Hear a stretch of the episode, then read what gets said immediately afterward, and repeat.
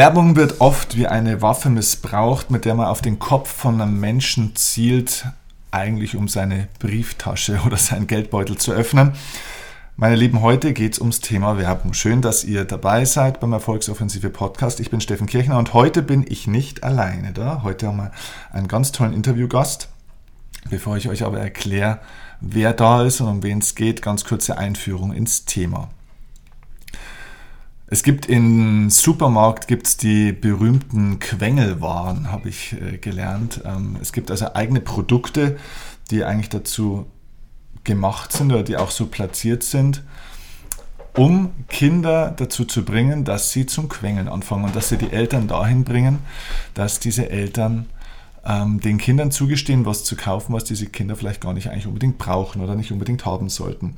Und deswegen gibt es jetzt ein ganz tolles Buch, das sich mit dem, dem Thema Werbung beschäftigt. Und zwar nicht nur eigentlich für Kinder, sondern in Wahrheit auch für Erwachsene. Denn ich glaube, dass wir unbedingt lernen müssen, mit den Einflüssen von außen gut umzugehen. Und da spielt das Thema Werbung eine riesige Rolle, weil wir sind teilweise einfach auch Teilnehmer in diesem großen Spiel, wo wir von außen unglaublich viele, ja, unglaublich vielen Reizen und Impulsen ausgesetzt sind. Und da bin ich über ein Buch gestolpert, das ich sehr, sehr bemerkenswert finde. Und heute habe ich die Autorin hier. Was ist es für ein Buch? Erstens heißt dieses Buch, das müsst ihr euch gleich unbedingt mal merken. Es ist auch der Link zum Buch unten in den Show Notes. Bitte hier online informieren bei Amazon und am besten offline kaufen im Buchhandel eures Vertrauens. Das Buch heißt Leo, Hanna und die Werbehexen. In diesem Buch geht es um eine kleine Familie, um eine positive Familie, die sind gut drauf, die sind locker, die sind sehr lieb miteinander. Es geht, zwei, es geht um zwei Kinder, also die Familie hat zwei Kinder, nämlich Leo und Hanna. Leo ist fünf Jahre, Hanna ist neun Jahre alt und ja, in elf Episoden, die in diesem Buch erzählt werden, ähm, werden Leo und Hannah zu richtigen Detektiven, was die Werbehexen betrifft. Was diese Werbehexen sind, werdet ihr jetzt gleich in diesem Interview erfahren. Das heißt, wenn ihr Kinder habt oder wenn ihr Menschen kennt, die Kinder haben, wenn ihr Kinder mögt, dann ist diese Folge für euch hochinteressant, denn das Thema Werbung ist für Kinder mehr als existenziell wichtig, weil es wird auch in die Zukunft noch viel, viel mehr bestimmen, als wir, glaube ich, uns oft so bewusst machen. Worum es in dieser Folge hier jetzt nicht geht, ist Werbung zu verteufeln, äh, Verkauf zu verteufeln oder so. ganz im Gegenteil, wir brauchen alle Werbung.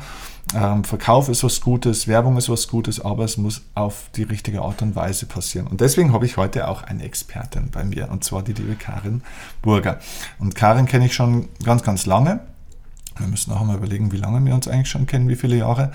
Ähm, wir haben auch schon oder wir arbeiten auch zusammen und Karin weiß aus zwei Richtungen, wovon sie spricht und warum sie das Buch geschrieben hat. Und zwar zum einen ist Karin PR- und Werbeexpertin. Sie war jahrelang auch ähm, federführend verantwortlich in Unternehmen als PR-Beraterin, war unter anderem, das habe ich selber erst gelernt, äh, als ich recherchiert habe nochmal, Pressesprecherin der José Carreras Leukämie-Stiftung, das wusste ich gar nicht. Mhm. Ähm, ist Profi im Bereich Marketing und Vertrieb, das kann man wirklich so sagen, ist seit 15 Jahren Inhaberin ihrer Redner- und Referentenagentur Team Karin Burger, wo ganz großartige Redner und äh, auch Rednerinnen, glaube ich, ne, Kollegen drin sind, wie zum Beispiel der großartige Gregor Staub, wie zum Beispiel der auch ganz großartige Michael Rossier, der hier auch schon im Podcast war, wie zum Beispiel ganz, ganz viele andere, der Steffen Kirchner auch manchmal.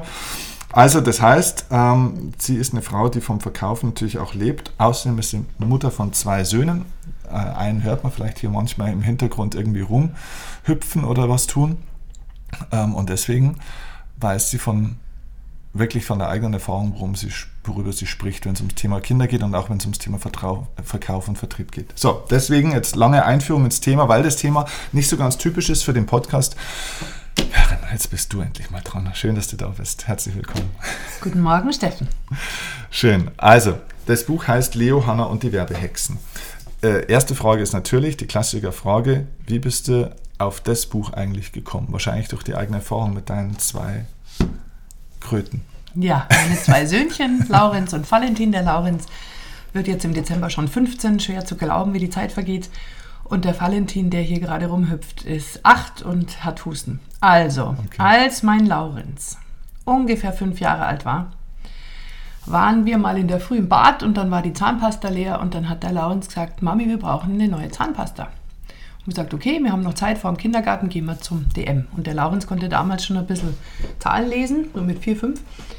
Und da sind wir zum DM und dann sitzt er vor den anderthalb Metern Zahnpasta-Produkte und Zahnbürsten und was da alles gibt und setzt sich im Schneidersitz äh, bei dem Drogeriemarkt auf den Boden und sagt, Mami, wie weiß man denn, welche man da nimmt? Sage ich, ja, du jetzt schaust mal selber. Und dann hat er geschaut und sagt, komisch, die kleine ist so schön bunt, aber da steht eine größere Zahl drauf. Und die große, die ist nicht so schön, aber die ist billiger. Warum ist denn das so?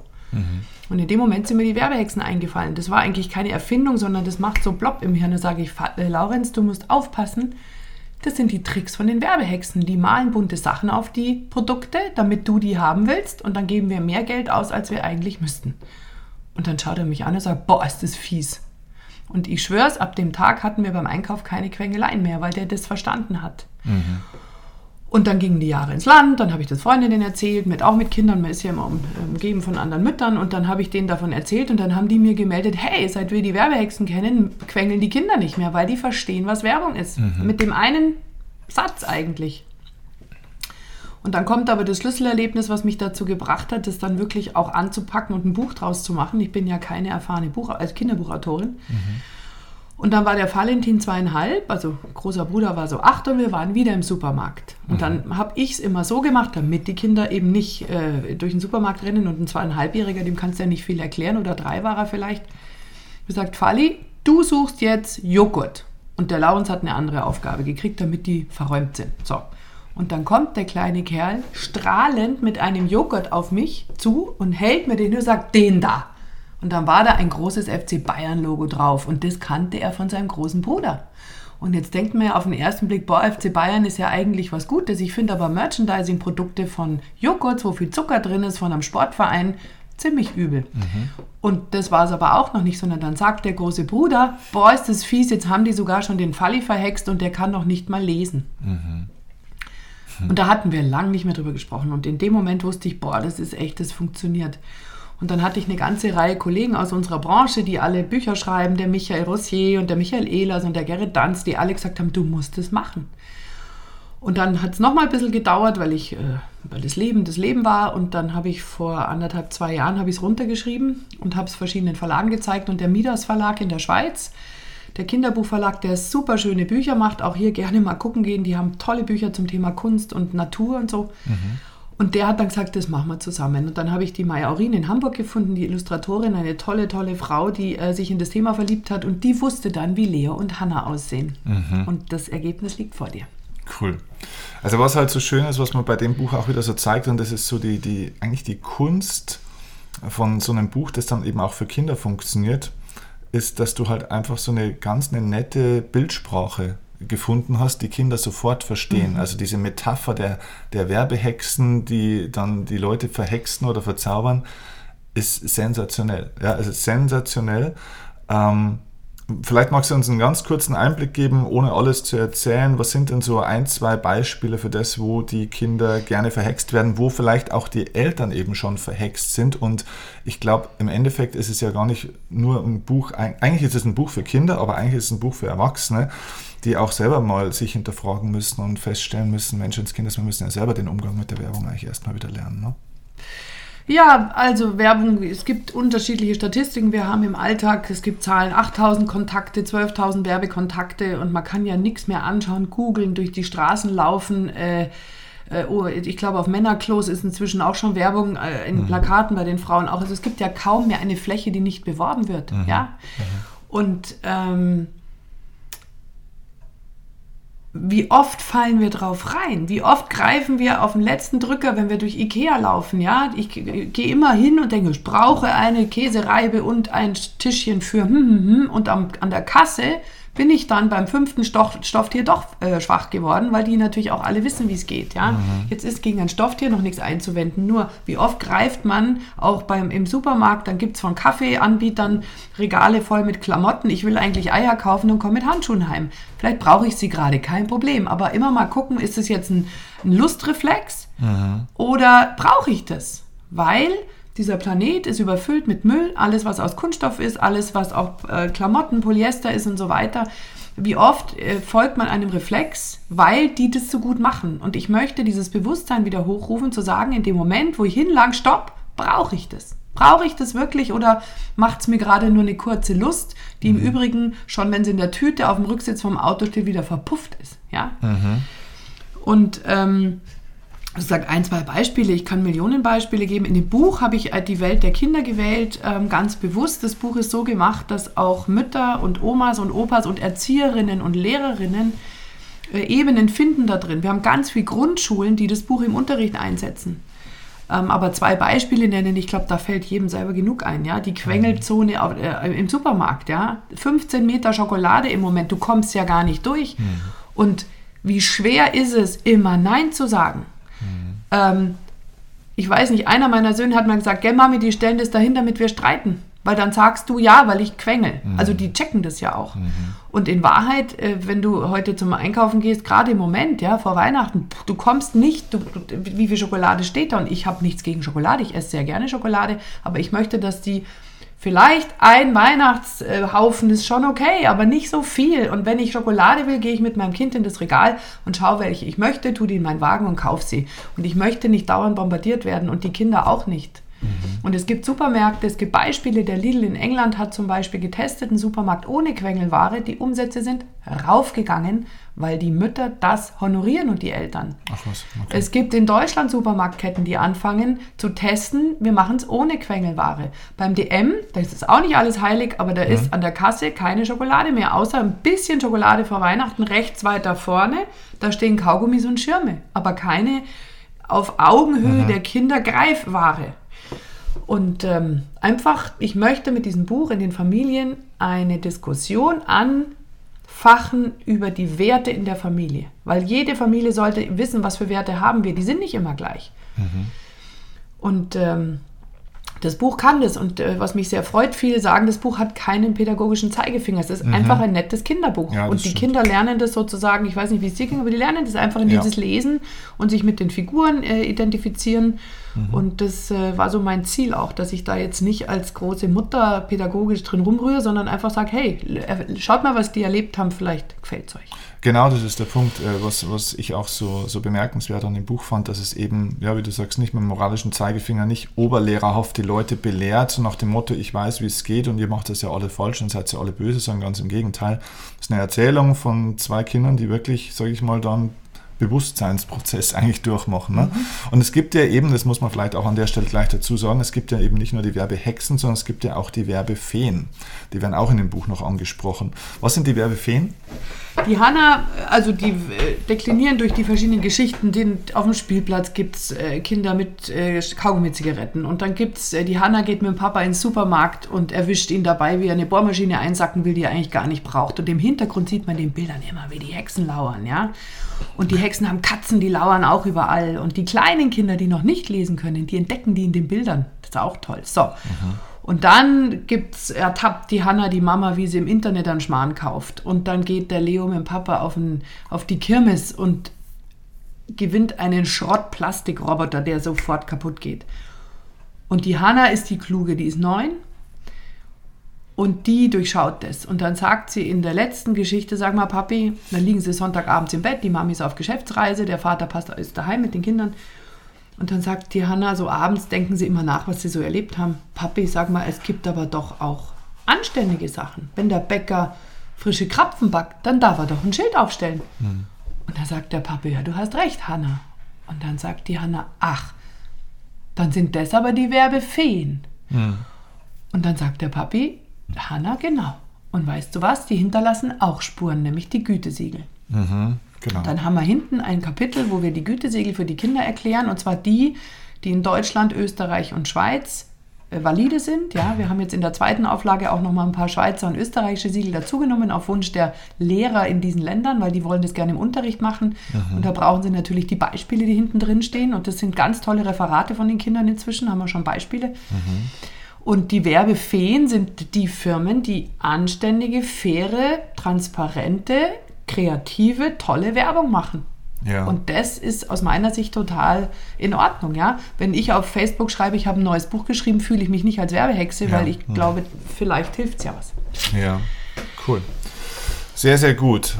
Was waren denn so ähm, die, die Reaktionen auf dieses Buch? Weil ich sage mal so, also ich, das ist ja trotzdem in gewisser Weise ein Buch, also ich meine, du hast dich da ja auch sehr stark für etwas positioniert, nämlich für diese Werte, für die du auch stehst. Du hast dich aber somit natürlich, und das ist immer, wenn man zu etwas steht, steht man auch sehr stark gegen etwas, hast dich natürlich auch sehr stark gegen was positioniert und zwar natürlich gegen schon was Mächtiges, was Großes. Ähm, ich finde das auch sehr mutig, so ein Buch zu schreiben.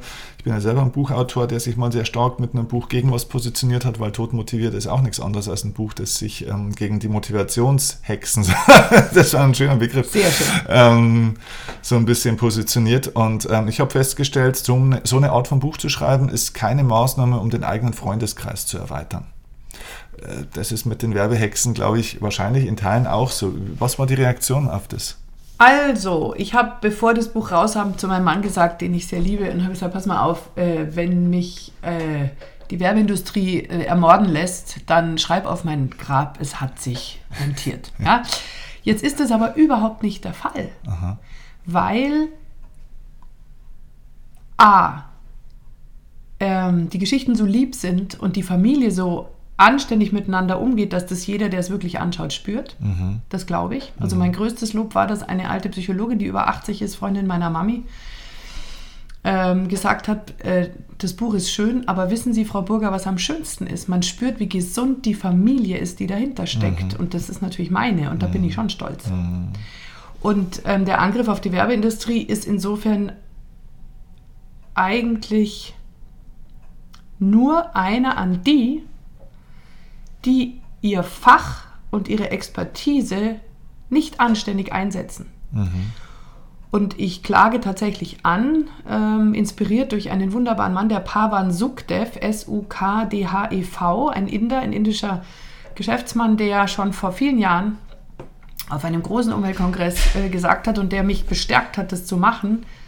Es kann nicht sein, dass eine Milliardenindustrie, nämlich die Werbeindustrie, keine Verantwortung dafür übernimmt, was sie inhaltlich tut, weil die ganz viel, nicht alle, es gibt tolle Werbeagenturen, mhm. auch heute mit sehr viel äh, Ethik und äh, Moral und Anstand mhm. und Haltung. Mhm. Von denen spreche ich nicht.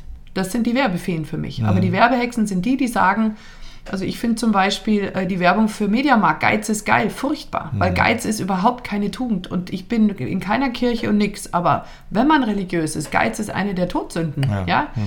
Und ähm, auch ich lerne von der Kirche bestimmte Dinge und äh, wehre mich da nicht. Und ich finde sowas entsetzlich. Und die Agenturen, die sowas machen, die befeuern etwas, was mir nicht recht ist, weil ich möchte nicht, dass in unserer Gesellschaft Geiz geil ist. Ja, so. Und äh, äh, wir haben eine Studie, habe ich gefunden bei den Recherchen in der Schweiz, ähm, die belegt, dass Frühstückszerealien, also so Müsli und Kelloggs und so Zeug, die haben die Produkte analysiert und haben herausgefunden, dass die Produkte, die die Firmen für Kinder konzipieren und da die Cartoons und die ganzen bunten Dinger drauf machen, 65% mehr Zucker enthalten mhm.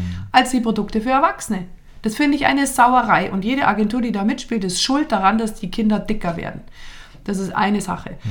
Und ähm, ich möchte gerne, dass in Werbeagenturen angeregt wird, dass man auch mal sagt, hör mal zu, lieber Kunde, ich arbeite gerne mit dir, aber so werde ich das nicht darstellen. Ich mache nicht mit beim Greenwashing. Ich möchte keine Über, äh, Übertreibungen. Natürlich kann man sich, kann man die Braut hübsch anziehen. Das macht jeder Makler. Bevor die Kunden ins Haus kommen, wird geputzt und es wird ein Blumenstrauß auf den Tisch gestellt. Dagegen habe ich gar nichts. Mhm. Aber ich möchte nicht, dass betrogen wird. Und das ist meine, meine Anze also wirklich mein Angriff an die, an, an die, die da nicht kritisch sind. Und ich weiß, der Markt ist hart. Ich weiß, Agenturen haben es nicht leicht. Äh, viele müssen kämpfen, dass sie ihre Arbeitsplätze erhalten und man muss natürlich immer die Kirche auch im Dorf lassen. Aber wenn man einen Auftrag annimmt, als Werbeagentur oder als Kommunikationsagentur oder als PR-Agentur, dass man kritisch hinterfragt, für was setze ich meine Kraft und Energie ein und will ich teilhaben an einem System, das, wenn wir jetzt mal nur auf den Kindermarkt und die Ernährung gucken, äh, mit befeuert, dass Kinder immer dicker werden, weil auch das ist belegt, ja. Hm. Ich find, fand das auch äh, spannend, was du vorhin gesagt hast, weil das wusste ich selber auch gar nicht, dass es äh, eben schon Supermärkte und so weiter auch gibt, die eben diese, ja, die Werbehexen im Endeffekt rauswerfen und die eben nicht so manipulativ da hier die, die äh, Zucker, die Zuckerkilometer praktisch aufbauen ja. am Ende. Ähm, Ja, und dass es wirtschaftlich sinnvoll Ja, ist. genau, das wollte ich gerade sagen, ja. Also äh, ist das tatsächlich so? Weil das ist ja genau das, wo man dann natürlich auch sagen könnte, ja gut, aber ich meine, wir sind ja hier, es geht ja auch um Arbeitsplätze, die müssen ja alle, werden ja eh alle in den Preisen gedrückt äh, und so weiter und so fort. Na, wenn die jetzt hier alle ihre verkaufsfördernden Maßnahmen zurückfahren, dann äh, gehen ja hier Arbeitsplätze drauf und die Firmen gehen pleite, aber so ist es ja eben genau nicht. Es ist genau andersrum, wie du es eigentlich erzählst. Ne? Ich hätte gerne, wenn wir das können, ein Feedback von unseren Hörern hier, liebe Eltern, liebe Großeltern, liebe Erzieher. Wie fändet ihr das, wenn Supermärkte wie Rewe, Aldi, Lidl, wie sie alle heißen, uns alle entlasten, indem sie den ganzen Süßkram vor den Kassen weitgehend reduzieren und meinetwegen noch eine Kasse mit Süßigkeiten machen, ganz hinten rechts, aber den Parcours für die Eltern sauber halten. Wie würdet ihr in solche Supermärkte lieber gehen? Weiter geht es ja mit den Sammelbildchen zum Beispiel, äh, ja, die es in allen möglichen Ketten gibt, wo die Kinder dann in der Früh schon sagen, Mami, wir müssen aber heute zu dem und dem Supermarkt gehen. Ähm, der Rewe ist dann natürlich sehr bekannt. Zurzeit äh, kriegt man wieder Spielchen geschenkt. Ja, das ist ganz nett, aber die Kinder sollen die Eltern dazu bringen, in diese Läden zu gehen. Und Ja. ich gehe auch zum Rewe, die haben auch gute Konzepte, aber nur wenn ich will. Ich will nicht, dass mein Kind sozusagen zum, äh, zum Kanal wird. Ja, ich möchte Ja. das nicht. Ja, man wird an der schwächsten Stelle auch ein bisschen angegriffen. Also es ist wie, wie bei Tiernahrung ist eigentlich genau das Gleiche. Ne? Also weil du vorhin das mit dem Zuckerthema gesagt hast. Ne? Also ähm, ja, das ist ja auch Wahnsinn teilweise. Also ich habe es jetzt nur mit Katzennahrung, sage ich mal, in den letzten Jahren mal ein bisschen mitgekriegt. Also unsere letzte Katze, die leider jetzt schon verstorben ist, die ist dann, die hat nichts anderes mehr essen können. Also das ist einfach aktiv schädliche Nahrung für dieses Tier gewesen.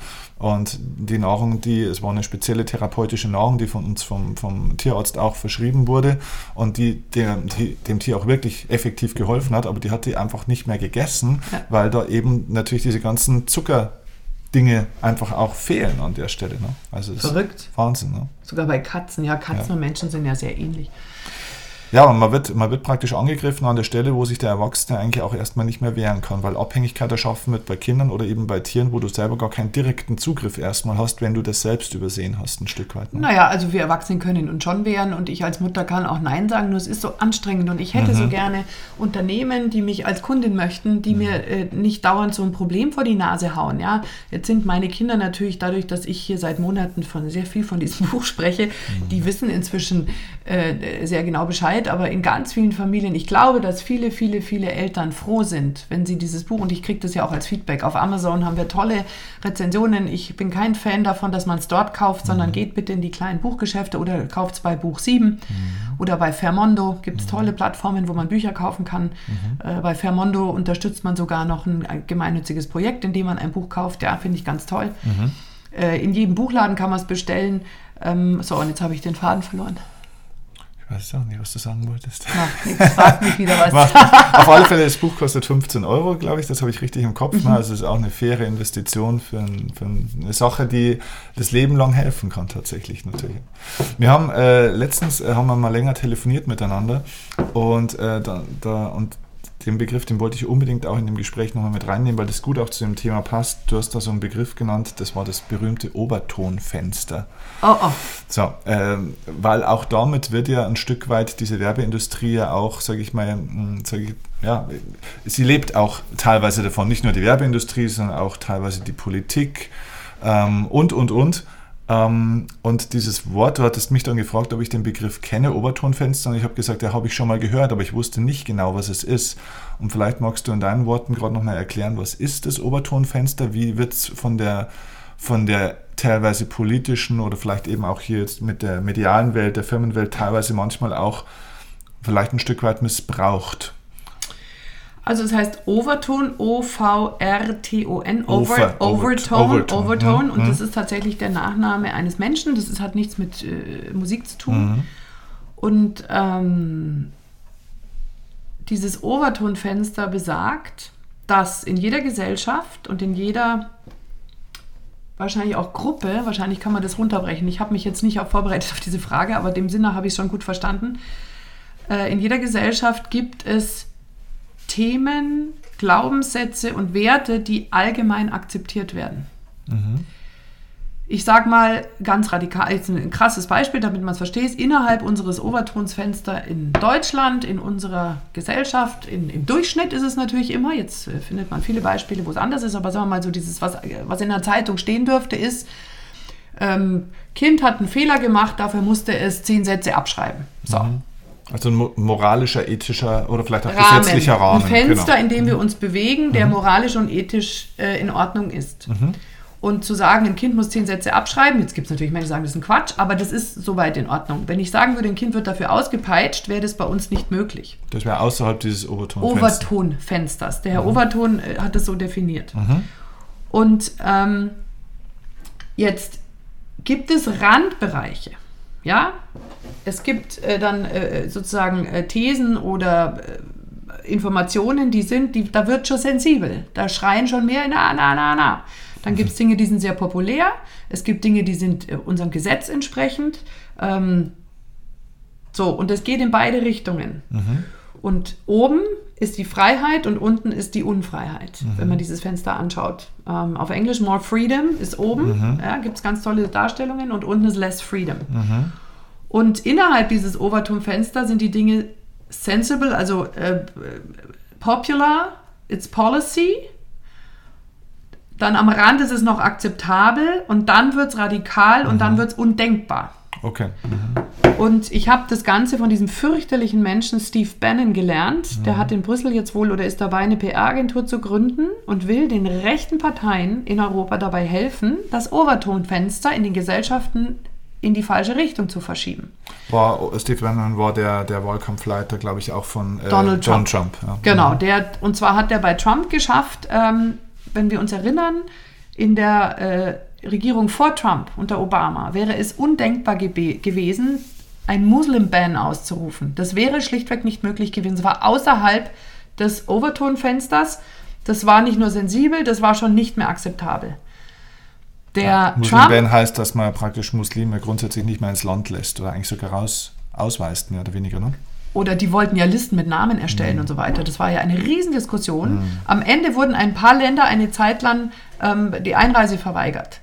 Und der Bannon hat geschafft, dass durch die radikalen Forderungen von Trump in den Medien, dass der, der kleine Bann am Ende nicht mehr so schlimm war. Vorher wäre er undenkbar gewesen. Das heißt, die äh, Menschen wie der Bannon und der Trump und bei uns in Deutschland die AfD versuchen durch radikale Forderungen dieses Overton-Fenster millimeterweise, zentimeterweise in die richtige Richtung zu schieben. Äh, In die falsche, aber in deren Sicht. So. Und die AfD, wir erinnern uns, es gab eine Politikerin, die hat mal irgendwann vor ein, zwei Jahren gesagt, ja, und wenn zu viele Flüchtlinge kommen, dann müssen wir an den Grenzen schießen, zur Not auch auf Kinder. Ja. Das hat sie nie so gewollt, behaupte ich. Aber damit war Kinder hinter Stacheldrahten nicht mehr so schlimm.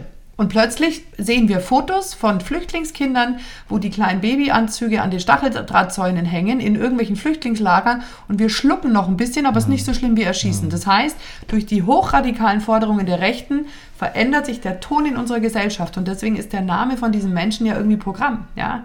Und mir ist es so klar geworden, dass wir die Anständigen, die Aufrechten können das ja genauso. Die müssen auch radikal positive Dinge fordern, damit das Fenster wieder in die andere Richtung geschoben wird. Ja.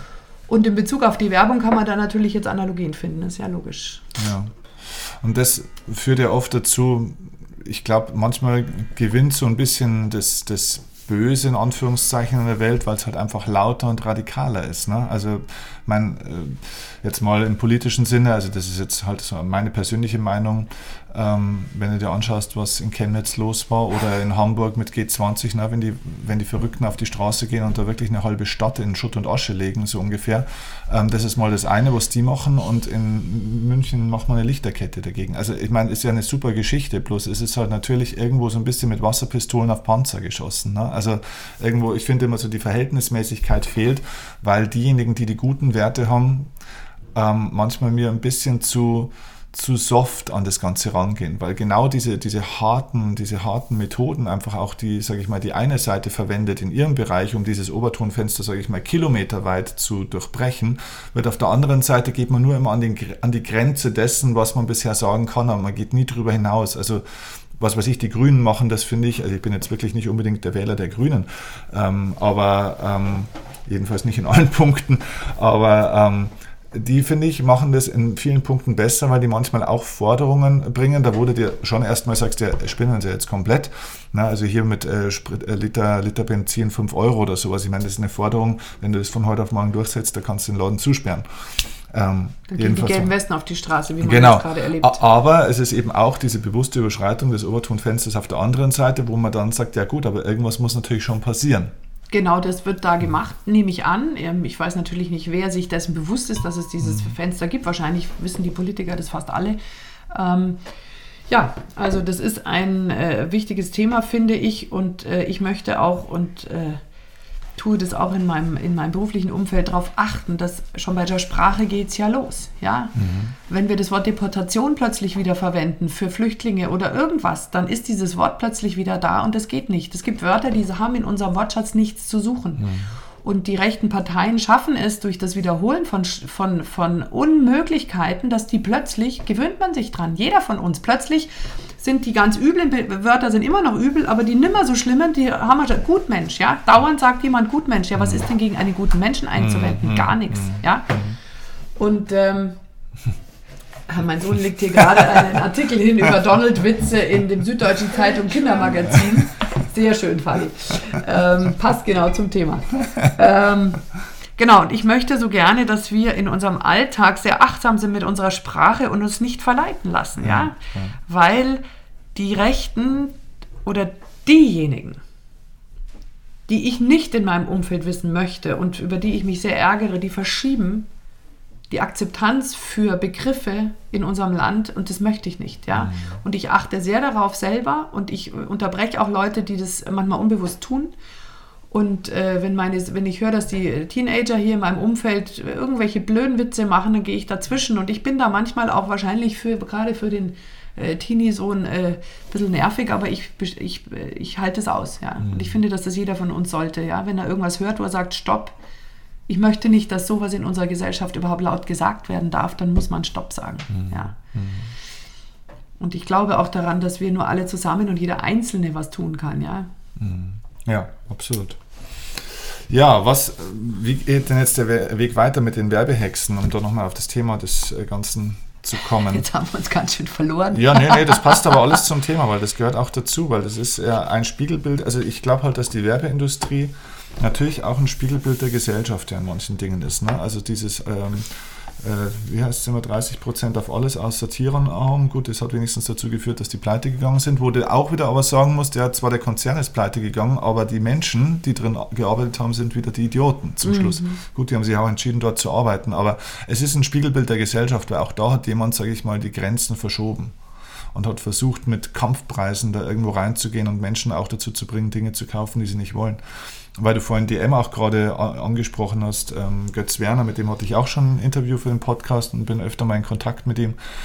Ähm, und mit dem habe ich das Thema, über das Thema Rabattierung gesprochen. Und der hat äh, gesagt, ähm, bei uns gibt es auch Schilder, Preisschilder, und zwar äh, Preis nicht mehr verändert seit. Mhm. Ähm, weil, und dann habe ich gesagt, ja, wie ist denn das mit Rabatten? Und er sagt, und das war Originalaussage, er sagt, Kunden mögen keine Rabatte. Und da habe ich mir zuerst mal gedacht, so, bitte? Also jeder sucht auch nach Rabatten, ja, wir haben ein eigenes Wort dafür, Schnäppchenjäger. Mhm. Ja. Ähm, und er sagt, nein, weil du zwingst die Leute dazu, was zu kaufen, was sie eigentlich eben am Ende nicht wollen. Ne? Du sagst, okay, es gibt hier eine Zahnpastatube kostet, äh, sage ich jetzt mal, 1 Euro, äh, zwei kosten 1,70 Euro. Du willst aber nicht zwei kaufen. Also du zwingst die Leute dazu, einfach ja, in eine Handlung, die sie nicht selbstbestimmt ist, sage ich jetzt mal. Und das, das ist ein interessanter Punkt. Ne? Ja, absolut.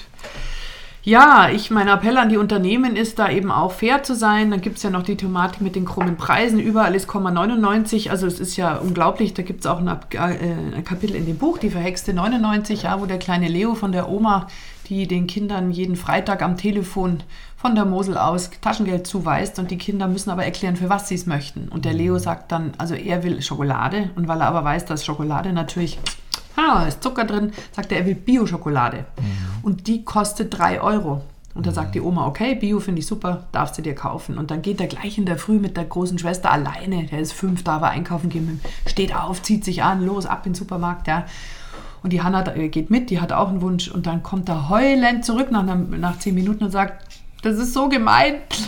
Das hat 3,99 gekostet, weil er die 99 übersehen hat und mhm. sich die 3 nur gemerkt hat. Und für Kinder, die ein, zwei Euro Taschengeld kriegen oder 3, ist das ein Unterschied, ob es 3 oder 4 Euro sind. Und 3,99 sind 4 Euro. Mhm. Und du kannst ja gar nicht mehr einkaufen gehen, ohne dauernd diese krummen Preise in die Nase gehalten zu bekommen, weil es unterbewusst wirkt. Mhm. Und ich appelliere wirklich, hört auf damit. Wieso schreibt ihr 199? sind 200 Euro. Mhm. Ich, also ich finde das, ich fände das hochanständig, wenn ein Laden sagt, bei uns gibt es nur noch glatte Preise, wir verarschen mhm. euch nicht mehr. Ja?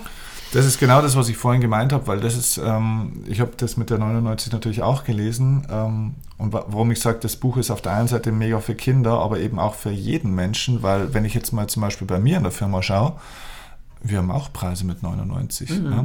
Also wir haben das auch und das ist auch einer der Punkte, die ich zum Beispiel für mich mitgenommen habe das wird abgeschafft. Punkt Dankeschön. aus. Ja, weil das ist einfach so und das, das betrifft uns alle im Endeffekt. Ne? Kannst natürlich nicht nur sagen, ja, es ist ja alles eine Sauerei. Ne? Erstmal bei dir selber aufräumen so ein bisschen.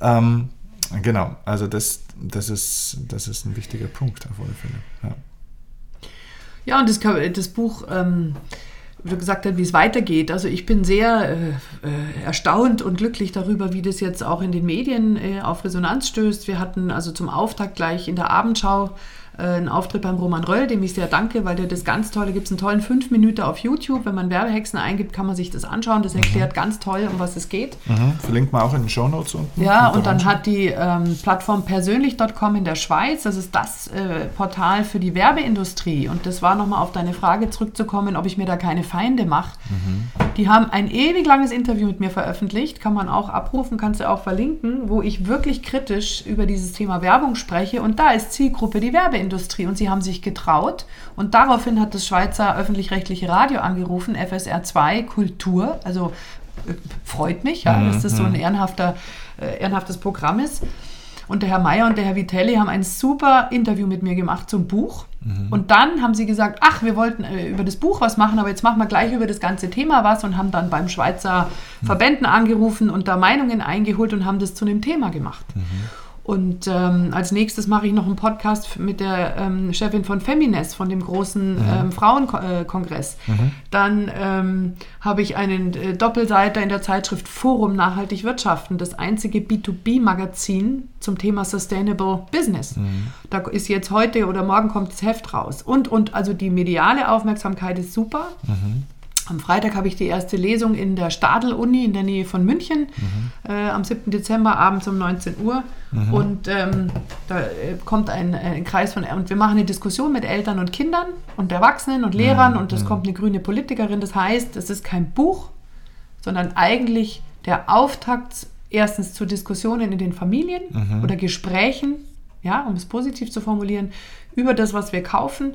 Man kann das Buch hinten aufschlagen, die Gütesiegel mal mit den Kindern anschauen, mhm. beim Einkaufen die Schachteln rumdrehen, schauen, hey, wieso ist denn die Schachtel so groß und da ist kaum was drin? Und ähm, damit lernen Kinder auch schon unter 10, was Werbung ist. Und dann kann man sie schlichtweg nicht mehr so leicht verführen. Ja, genau so ist es. Und was ich super finde, ist einfach, dass du das Thema echt für dich öffentlich gemacht hast und somit auch für viele andere Leute, weil das ist halt genau das, das ist genau wie mit der 99. Wenn dann Firmen kommen und sagen, okay, wir schaffen das jetzt ab, dann ist es das eine, ab sofort 100 Euro anstatt 99,99 99 hinzuschreiben. Aber man muss es vielleicht einfach auch mal sagen, dass das so ist und warum man das jetzt auch so macht. Das heißt, ähm, ich glaube, dass halt auch wichtig ist, nicht nur, sage ich jetzt mal, dann was zu verändern, sondern Hermann Scherer sagt ja so schön, eine nicht kommunizierte Leistung ist eine nicht erbrachte Leistung, dass man halt auch mal erklärt, warum, da ste warum steht da jetzt 100, warum gibt es keine 99 bei uns, dass man die Leute aufklärt, weil dann führt es, glaube ich, nämlich zu dem, was du sagst, dass, dass es die Leute honorieren und dass, sie dann, dass es dann tatsächlich vielleicht sogar mehr Umsatz gibt. Ja, tu Gutes und sprich drüber. Genau. Hm? Und das hast du toll gemacht. Also dicke, dicke Buchempfehlung, meine Lieben. Ähm, schaut in die Show Notes, ähm, informiert euch über das Buch, schaut auch das Interview nochmal von der Karin an. Link zum Video ist auch unten. Und teilt es und, für, äh, und äh, also teilt erstmal den Podcast natürlich. und äh, ja, holt euch das Buch, wenn es euch anspricht und verschenkt es auch gerne an viele Familien, die ihr kennt, wo ihr sagt, da sind ähm, vielleicht auch so ein paar Werbehexen manchmal am Ball. Na? Danke dir fürs Gespräch, war total cool. Vielen, vielen Dank, lieber Steffen. Und hm. das, ähm, ja, jetzt hoffen wir, dass das Buch seine Wirkung zeigt. Das wird es mit Sicherheit. und ich weiß, bist bei mir Tag und Nacht, ganz egal wohin uns dieser Weg auch führt. Mit dir wage ich den ersten Schritt.